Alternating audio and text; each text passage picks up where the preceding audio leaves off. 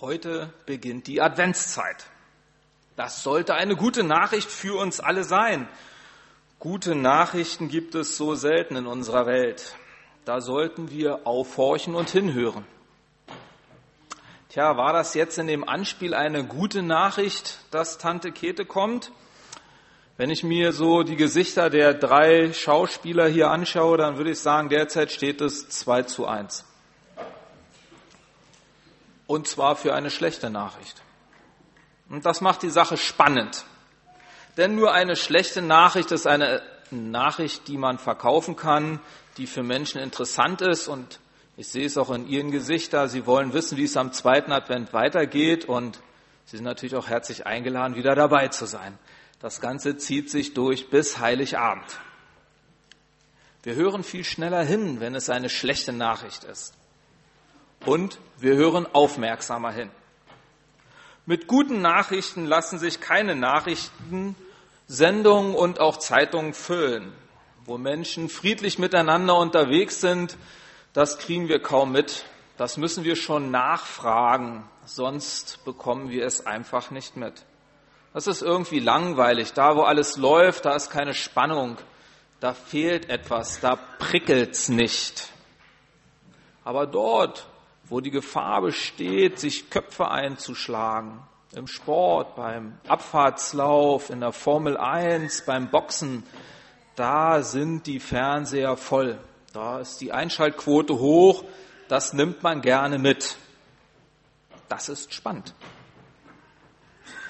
Heute wollen wir uns mal von der anderen Seite nähern, von diesen guten Nachrichten. Wir wollen an diese Nachrichten herankommen und sie ein bisschen in den Mittelpunkt stellen. Und so lese ich auch den Bibeltext für den heutigen Sonntag aus der Guten Nachricht Übersetzung. Und er steht in Jesaja 52, die Verse 7 bis 10, ein kurzer Text. Was für eine Freude! Über die Berge kommt der Siegesbote herbeigeeilt. Er bringt gute Nachricht. Er verkündet Frieden und Rettung. Er sagt zur Zionstadt, Dein Gott ist König der ganzen Welt.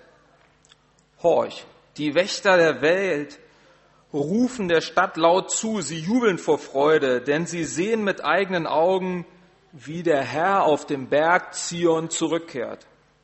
Jubel vor Freude, ihr Trümmern Jerusalems, denn der Herr hat Erbarmen mit seinem Volk. Er befreit Jerusalem. Er greift ein. Er hat seinen heiligen Arm vor den Augen aller Völker erhoben. Bis in den letzten Winkel der Erde sehen sie, wie unser Gott die Welt rettet. Hört sich für mich erstmal wie ein Märchentext an. Ist aber kein Märchentext, steht so im Alten Testament in unserer Bibel. In diesem Text wird Jubelstimme verbreitet. Nicht über mediale Nachrichten wie das heute. Der Weg wäre Fernsehen, Handy. Nein, hier ist ein Bote zu Fuß unterwegs. Ein Bote, der sich der Stadt Jerusalem nähert. Ich stelle mir vor, wie er so angerannt kommt. Sein schneller, leichter Schritt zeigt schon seine jubelnde Stimmung, die er in sich drin hat. Und man er ahnt schon von Weitem, hey, er bringt keine schlechten Nachrichten, nein, er bringt gute Nachrichten mit. Nicht jetzt eine Nachricht von einem Sieg in einem Fußballspiel, sondern von etwas viel, viel bedeuterendem. Ein Sieg Gottes. Euer Gott ist König. Alle feindlichen Mächte sind besiegt, ruft der Bote den Bewohnern Jerusalems zu. Gott ist wieder da, kann das wahr sein? Schon lange hat sich das Volk Israel von Gott verlassen gefühlt und zu allem Übel brach dann auch noch das Unglück über sie herein. Im Jahr 578 vor Christus ist es gewesen, da besetzten babylonische Truppen Jerusalem. Sie hinterließen ein furchtbares Trümmernfeld. Der Tempel, das absolute Heiligtum, wurde komplett zerstört, niedergebrannt, die Stadtmauern beschädigt, die Menschen in ein fremdes Land verschleppt, nach Babylonien versklavt. Schlimmer geht's nimmer. Aber das soll nun vorbei sein. Ihr Leute in den Gassen Jerusalems ruft der Bote, hört ihr denn nicht, wie eure Spähe auf ihren Aussichtsposten jubeln? Sie springen schon vor Freude, denn sie haben Gott gesichtet. Ja, er ist tatsächlich auf dem Weg hierher. Gott kommt selbst. Das ließ die Menschen aufhorchen. Das war mal eine Nachricht, die sie aus diesen tiefsten Verletzungen, die sie hatten, herausholte. Auch wenn wir derzeit in einem sehr, sehr friedlichen Deutschland leben und derzeit keine Zerstörung unserer Stadt kennen, so ist das Gefühl trotzdem da, als stünde man vor einem Trümmerhaufen. Auch das ist heute möglich. Es müssen nicht ganze Städte zusammenbrechen, um das Gefühl in sich aufzunehmen. Und genau in solch eine Trümmerstimmung kommt da die Aufforderung, stimmt ein in den Jubel, freut euch, denn euer Leid ist zu Ende. Gott kommt auf euch zu. Jetzt packt er euer Schicksal an. Vor aller Welt will er zeigen, wie er Jerusalem aus der Gefangenschaft der Babylonier befreit. Gott meint es gut. Er zeigt eine Zukunft auf. Na, das ist doch was.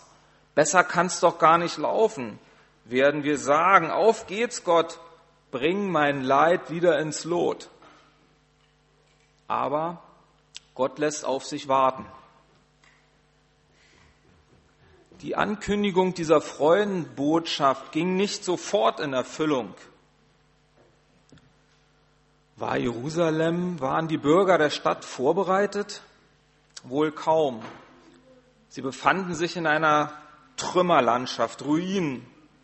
Nicht nur die Steine waren in sich zusammengefallen, auch die Seelen der Menschen waren in sich zusammengefallen. Ein Neuanfang, ja, darauf haben sie gehofft, dass die Verschleppten aus dem Exil heimkommen. Sie träumten von einem Neuanfang, dass Gott sie wieder durch das Volk führt, durch die Wüste. Sie träumten von blühenden Landschaften. Sie träumten von einem Neuanfang mit Gott, dass sie das Land wieder bekommen und die Stadt wieder aufbauen. Ach, das wäre schön. Aber ganz so einfach war es dann doch nicht. Und der Wiederaufbau gestaltete sich ganz anders als gehofft. Es dauerte nicht Wochen, oder Tage, sondern es dauerte Generationen. 14 Generationen. So zählt es im Neuen Testament der Evangelist Matthäus im ersten Kapitel auf. Kurz, es dauerte lange, extrem lange. Aber sie gaben nicht auf. Die Hoffnung auf den Retter der Welt blieb bestehen. Die Menschen hatten die versprochene Ankündigung nicht vergessen auch wenn sie sich nicht mehr sicher waren, ob das Warten sich überhaupt noch lohnt. Aber da war immer noch diese eine Idee, dass Gott für uns ist, ein Friedensreich gründen wird, selbst König. Er kommt, der Immanuel, das heißt Gott mitten unter uns. Er kommt, der Jehoshua, das heißt Gott rettet sein Volk. Ein Kind soll euch geboren werden. Er wird der Friedenfürst sein und sein Reich wird kein Ende haben. Und heute wissen wir, dass er kam.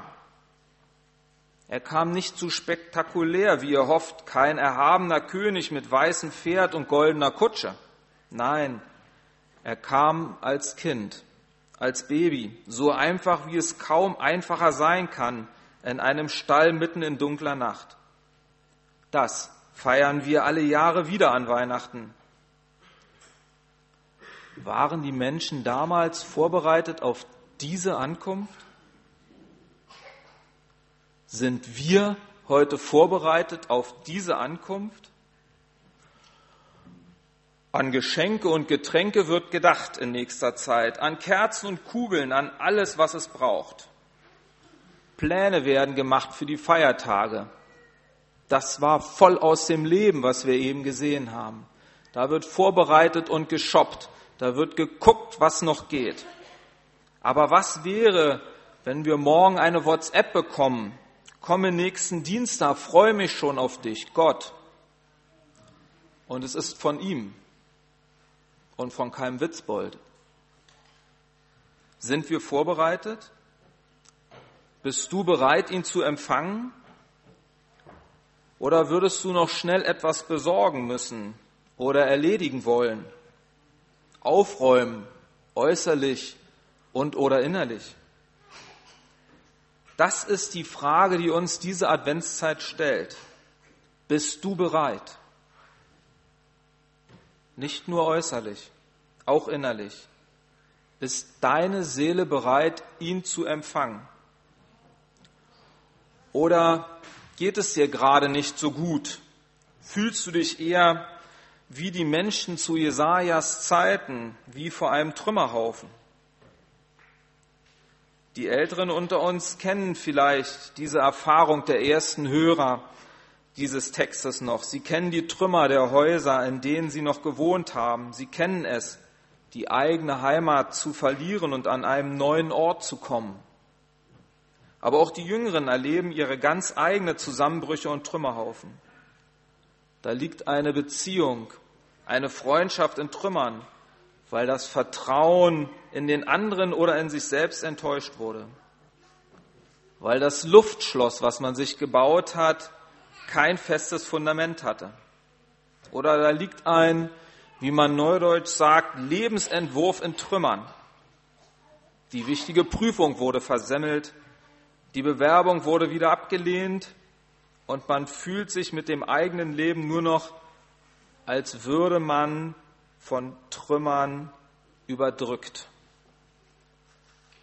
Oder man wurde im Sportunterricht wieder als letzter in die Mannschaft gewählt. Da ist einem nicht zum Feiern zumute. Da macht auch die Adventszeit keine Freude. Die Lichter, die Lieder, der Adventskranz, sogar die Gottesdienste, all das, was man früher vielleicht so schön fand, es macht eher noch einsamer und noch frustrierter. Das geht selbst Menschen so, in deren Leben der Glaube eine wichtige Rolle spielt. Auch das gibt ihm keinen Grund zur Freude mehr. Hier kann der Glaube zwar den Menschen wichtig sein, aber am liebsten als das Sahnehäubchen auf der heißen, süßen Schokolade des eigenen Lebens.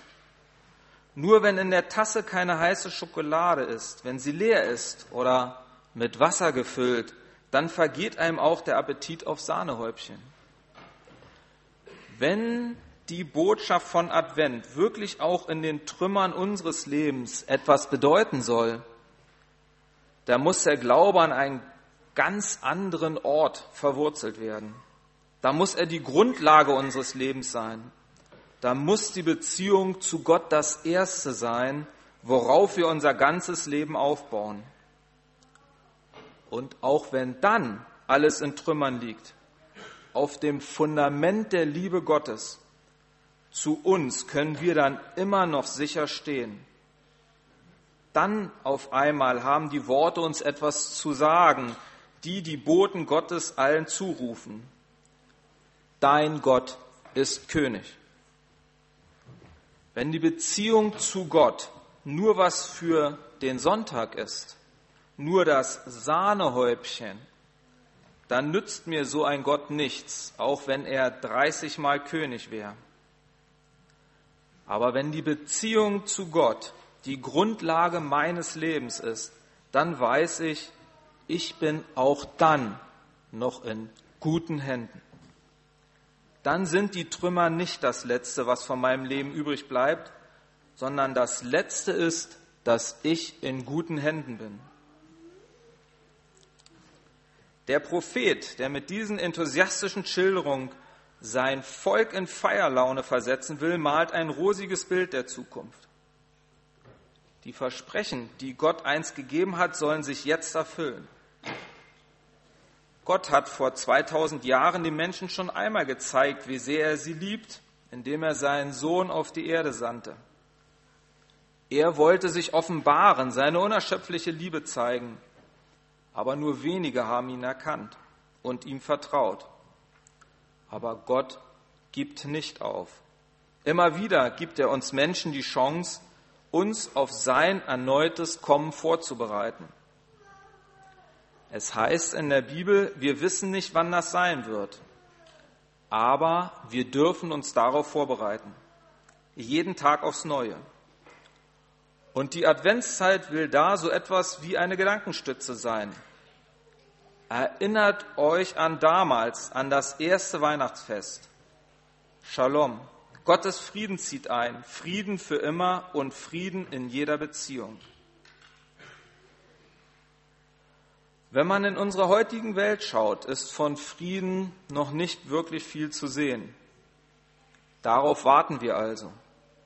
Aber was Gott damals begonnen hat, das wird er zu seiner Zeit fertigstellen. So lange leben wir im Advent und so lange dürfen wir den Menschen diese Freudensbotschaft weitersagen und sie einladen, dass sie aufhorchen. Der Retter der Welt wird kommen und er wird Frieden bringen und Heilung schenken. Das wird ein Fest. Und so wünsche ich uns, dass wir aufhorchen in dieser wundervollen Vorweihnachtszeit. Amen.